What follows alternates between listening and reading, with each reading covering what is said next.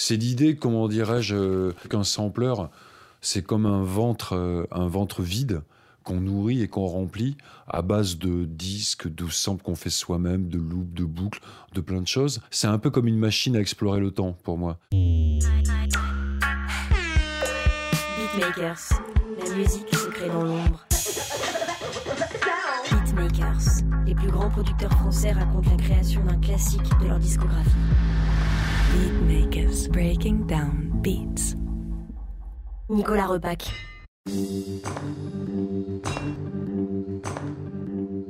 Comment les voix du passé peuvent-elles nourrir les sons d'aujourd'hui? Pour la série Beatmakers, David Comeyas et Samuel Hirsch sont allés rencontrer Nicolas Repac dans son home studio à Montmartre. Il dévoile, piste par piste, le secret d'un morceau emblématique de son album Black Box, le très hypnotique Already.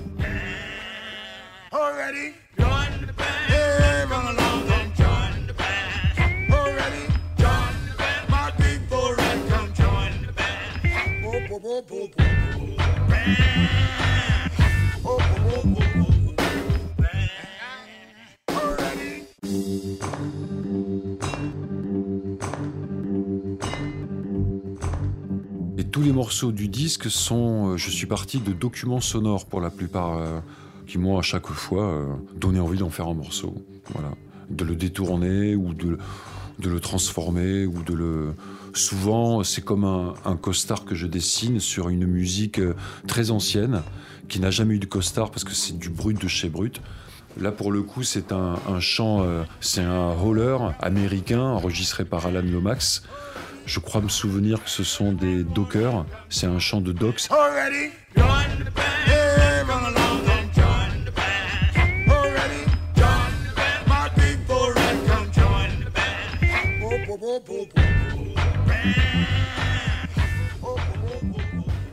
Et donc, en entendant les voix, en entendant la force émotionnelle d'un truc comme ça, ça me donne, moi, basiquement l'envie euh, de fabriquer un, morceau euh, à la manière d'un un gars qui fait de l'art brut en peinture. C'est-à-dire, j'y connais abso- absolument rien.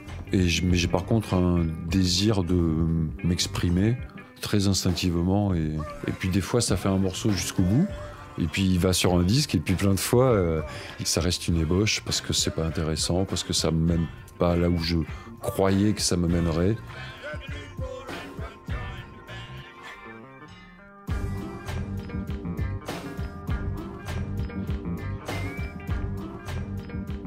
Dans Black Box, il y a, euh, je crois, il y a cinq euh, documents qui viennent de chez Alan Lomax. Donc euh, à chaque fois, je suis parti en tout cas de l'émotion. c'est l'idée, comment dirais-je, qu'un sampler, c'est l'abolition des frontières. C'est-à-dire que quand on est avec des petits copains dans un studio et qu'on fait de la musique, on joue euh, à la vitesse de nos doigts et de nos cerveaux, c'est-à-dire d'une manière très limitée souvent. Avec un sampler, euh, je peux faire euh, se rencontrer Tom Waits avec des cordes classiques, Ravel, s'entrechoquer le passé, le futur. Il y a plein de mondes qui peuvent surgir, qui surgiraient pas si on jouait la musique simplement avec des vrais instruments de musique. Ça vient du fait que ce sont des machines. Et surtout quand on fait des morceaux avec 30 boucles, 40 boucles différentes venant de plein d'endroits différents, on fait forcément plein de rencontres euh, heureuses ou très malheureuses. Quoi. Enfin, voilà.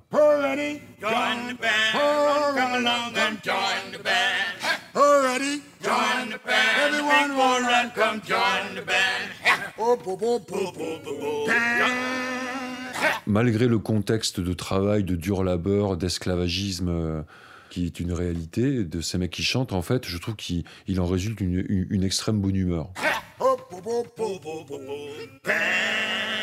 Already join the band. Hey, run along, come join the band. Already join the band. My people red, come join the band. Il y a un truc euh, guttural, et, mais plein de bonne humeur, plein d'espoir et plein de. qui te met la pêche.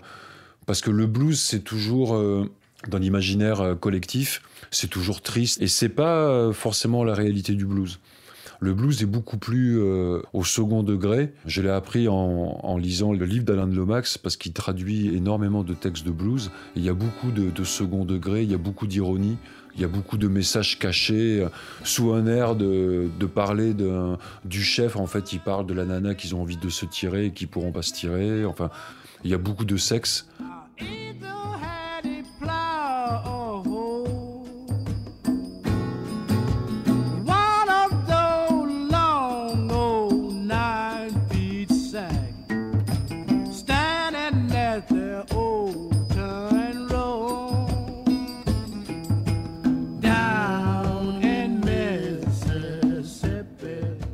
Black Box, moi, c'était l'idée de faire un album de blues euh, sans époque, sans âge, et donc euh, pouvant partir à l'ouest, à l'est, au nord, au sud, euh, africain, américain, en Serbie ou, un chaman.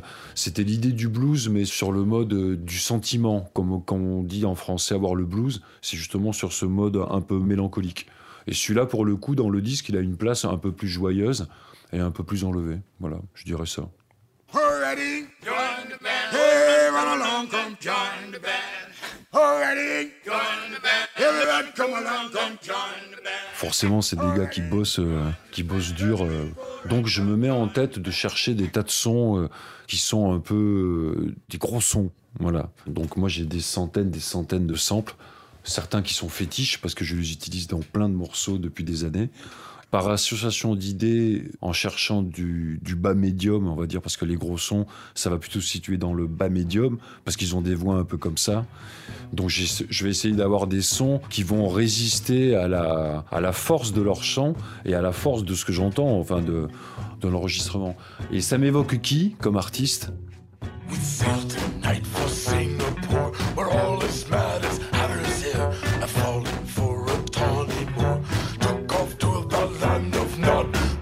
Ça m'évoque Tom Waits. Et j'ai une grande collection de samples de Tom Waits. Je me suis dit, bon ben là, je vais prendre des tas de petits bouts de trucs, de prou, de trucs comme ça. Et je vais euh, les faire tourner à des tempos différents, à des dans des tonalités différentes, enfin, jusqu'à obtenir cette espèce de marche qui marche avec les voix.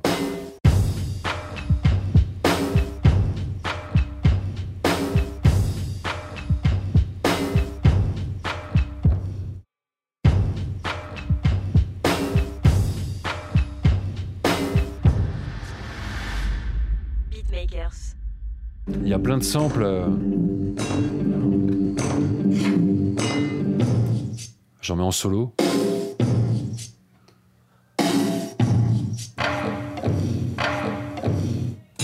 Je, fais exprès de faire des coupures. hein.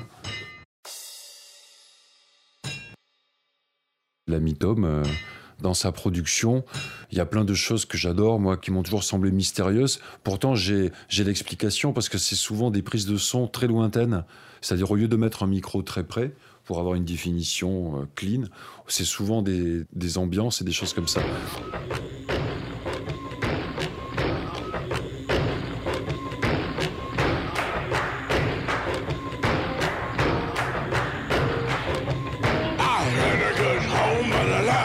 Il a l'art de mélanger euh, des tas d'éléments percussifs un peu bizarres. Alors, il y a en tout cas, il y a une partie de sa musique qui est très très blues, où il y a beaucoup de choses euh, qui sont très inspirées. Je pense, qu'il connaît certainement tout ce répertoire américain de folk et de musique noire américaine. C'est obligatoire avec la voix, avec cette voix de clochard.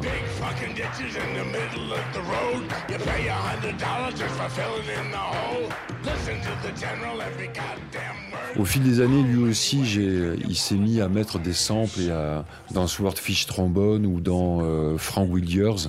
C'est deux disques que j'ai énormément écoutés quand j'étais jeune, euh, dans les années 80, où il y a des sons où ça tape sur des bidons, des, des cloches détimbrées, on ne sait pas trop ce que c'est, des batteries euh, complètement pourraves.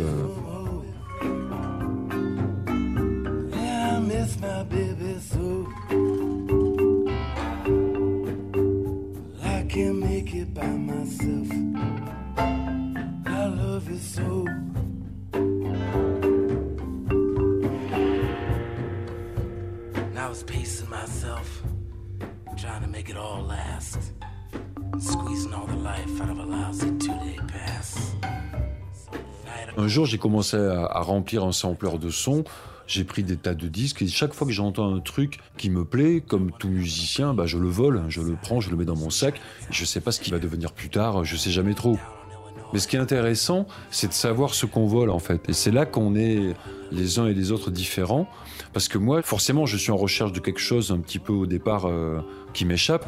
Donc c'est toujours les mêmes styles d'harmonie, le même style de son, le même style de...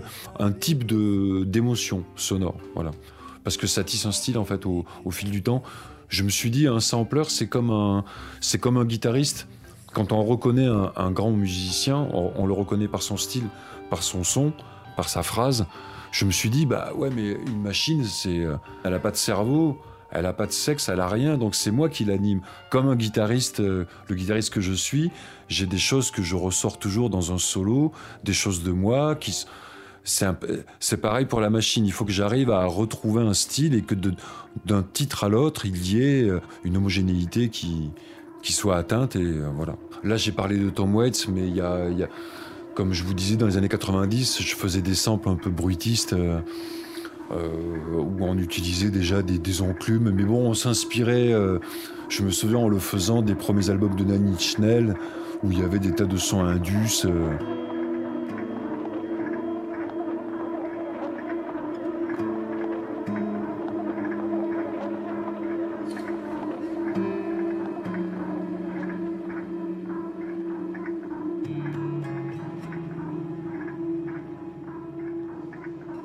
J'ai vu à Nantes, euh, à la même époque, euh, Einstuden, euh, j'arrive jamais à dire le nom, Nine Bottom, vous connaissez ce qui tape sur des bidons.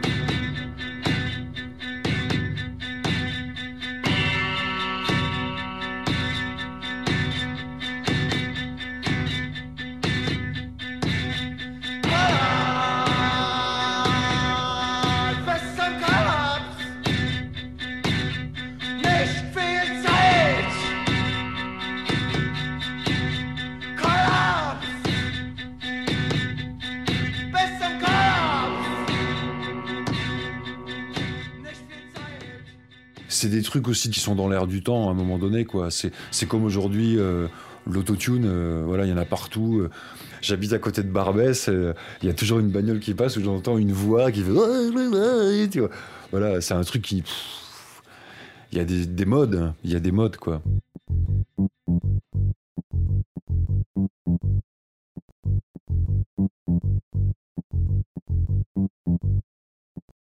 La basse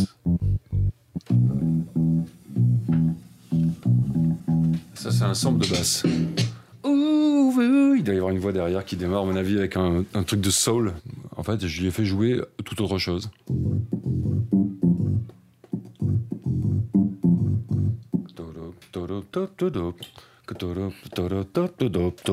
Voilà. Si je joue une ligne de basse avec une basse, je vais pas avoir cet ADN. C'est-à-dire que j'aurai une basse jouée par moi, très bien jouée parce que je pourrais refaire et refaire tant que je suis pas bien en place. Mais je vais jamais obtenir le rendu euh, fréquentiel que je peux obtenir avec un sample. Parce qu'un sample, quand je rappuie sur la même note,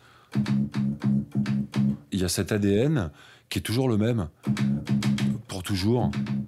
Ce qui me plaît, c'est quand je suis là et que je le joue avec le clavier, selon où je me déplace dans la loupe, je vais obtenir une espèce d'ADN sonore. Et dès que je commence à, détuner, à descendre ou à monter, voilà, ici ça devient intéressant là. Parce que le gars dans le disque, il n'avait pas ce son-là. Mais moi, j'arrive à l'obtenir avec sa basse en la jouant une quinte plus haut ou une quinte plus bas. Voilà. C'est tout ça qui me, passionne pas mal aussi. Bah, c'est du recyclage euh, créatif.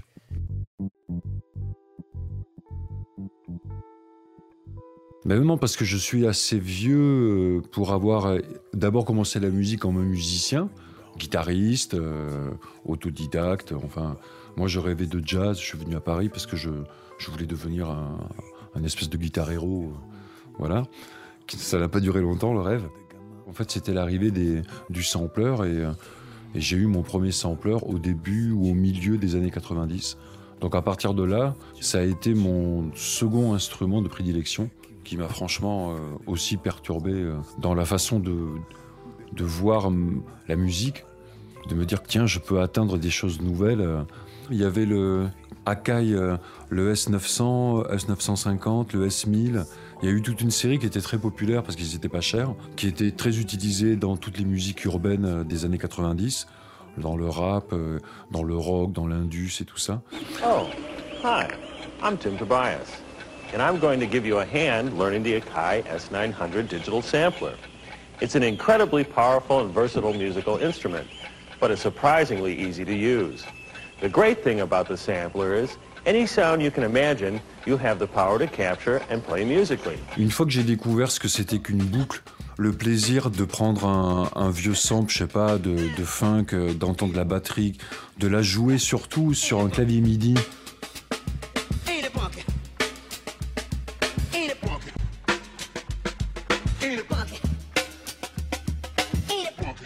de pouvoir la détuner à volonté, c'est-à-dire de la jouer un octave plus bas,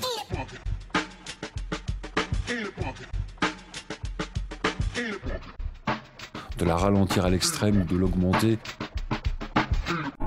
Euh, enfin, les choses basiques du sampling. J'ai découvert tout un monde fabuleux qui n'était pas rattaché effectivement au hip-hop, mais c'était les gars du hip-hop et du rap qui avaient sorti les machines et qui ont fait ça les premiers. Donc moi, euh, j'ai même pas euh, certainement eu la conscience que je devais être un, des premiers. Moi, j'étais un, j'avais acheté juste un nouveau joujou et euh, ensuite j'ai basiquement euh, commencé à sampler tout ce qui me plaisait, tout ce qui passait. J'avais quoi, 26 ans. Enfin, je sais pas quoi. Merde, c'est- les autres qui sont qui sont des cons. Ils se sont pas intéressés. C'est vrai qu'il y avait un, conservatisme, une peur légitime. C'est la même époque où, dans les années 80, les batteurs ont disparu des studios, il n'y avait plus que des boîtes à. C'était quand même euh, révolutionnaire, tout ça, c'est sûr, quoi. Il y a par exemple un disque qui a marqué son temps, mais qui était très critiqué, c'était l'album Tutu de Miles Davis, qui était fait euh, avec euh, machine, boucle, et les plus consensuels ont dit Oh là là, c'est pas du jazz, c'est impossible, sacrilège.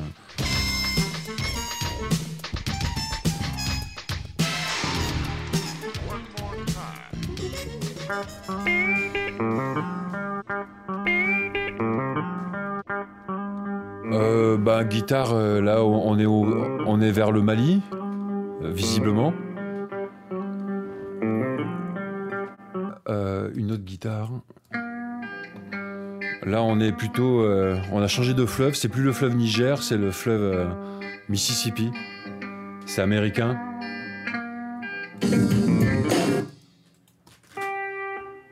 C'est plus abstrait, mais c'est africain. Alors, ça, c'est un, ça, c'est un sample de moi euh, euh, récupéré, je crois, d'une session avec Arthur. Un truc à rien à voir et qui. est- Enfin, voilà.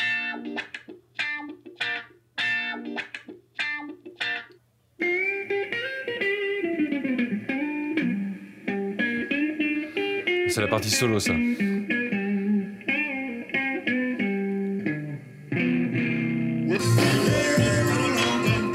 Avec la résolution qui vient de tomber exactement sur le changement d'accord dans mon morceau.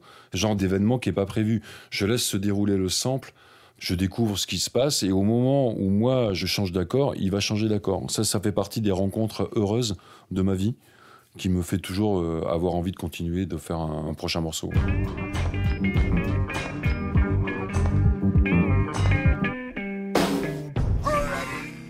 C'est comme Frankenstein, hein.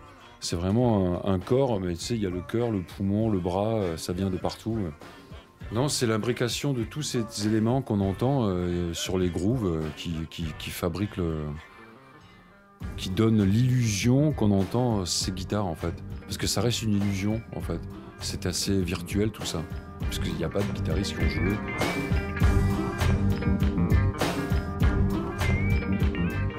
C'est la rythmique dans son ensemble avec le petit sample africain qui finit par mettre un mode, euh, par créer un bourdon en fait.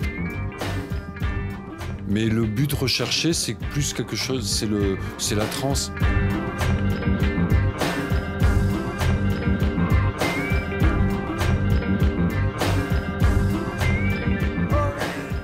On entend ça et puis il y a une espèce de truc qui monte trans et sur lequel vient de plus en plus des, des accents un peu africains, mais enfin pas purement africains forcément.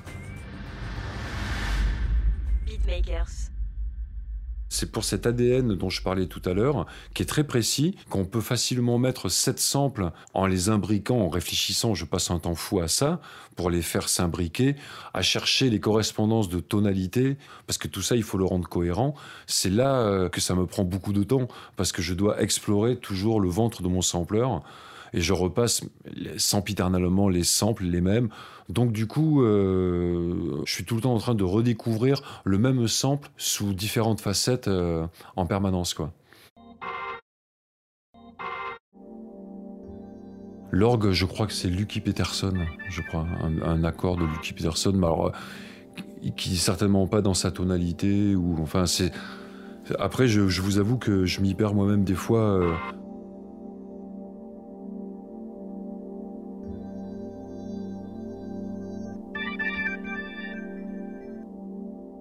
Je crois beaucoup au fait d'être limité, justement. Parce que c'est parce que je me limite énormément que j'arrive à, être créatif, je crois. En fait, c'est le paradoxe. Quand j'étais plus jeune, j'avais un studio plus conséquent, c'est-à-dire que j'avais mon sampler, mais j'avais aussi des expandeurs, synthétiseurs, parce qu'il fallait pouvoir répondre à tout. J'avais plein d'interfaces et j'étais pas forcément plus créatif que le jour où j'ai décidé de me dire t'as 16 canaux MIDI, t'as un sampler, démerde-toi, fais un morceau avec ça. Voilà, je vais pas aller chercher ah il me faut des cordes euh, médiévales. euh. Je vais plus avoir tendance à abandonner l'idée parce que j'ai pas dans le ventre de mon sampler un truc que j'ai déjà samplé moi parce que le truc me plaisait. Parce que je tiens beaucoup à ce rapport-là de euh, assez fétichiste comme je vous disais de, c'est un sample, une texture, une ADN sonore qui me plaît et je la remets et il y a certains samples vraiment, je les ai utilisés, mais je sais pas, des dizaines, des dizaines de fois, sans jamais me lasser. Tu vois, c'est pas le fait de posséder beaucoup de richesses qui te rend forcément le riche. En fait, voilà. C'est, pas parce que t'as une super Gibson que tu joues bien de la guitare. hein. C'est parce que t'es bon, tu vois. Tu peux jouer sur une casserole.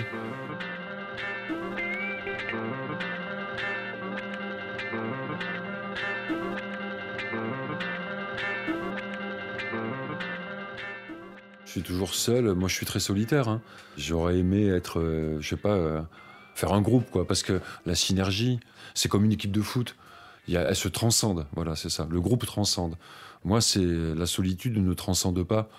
Donc, euh, ma solitude est peuplée de fantômes, de d'artistes, de gens morts ou vivants. Et mais c'est vrai que c'est intéressant comme sujet. euh, on dit, c'est vrai que la musique, c'est toujours attaché euh, au groupe, euh, à la synergie, enfin, comme le concert, la messe, c'est le, le côté solennel. C'est un discours qui exclut tous les seuls, les solitaires, les timides, les. J'espère que le beatmaker, euh, enfin le beatmaking, permet justement de dresser un étendard à tous ces gens riches à l'intérieur, quoi. Mais ça se voit moins que d'autres. C'est-à-dire que je suis extrêmement seul, mais quand en fin de journée, c'est moi tout seul qui ai construit cette armada de trucs de 45 pistes et que ça fait un waouh waouh waouh, un truc quand même pas mal, euh, que ça groove, qu'il y a des sons, qu'on voit des images. tout à coup, euh, tout s'inverse. My people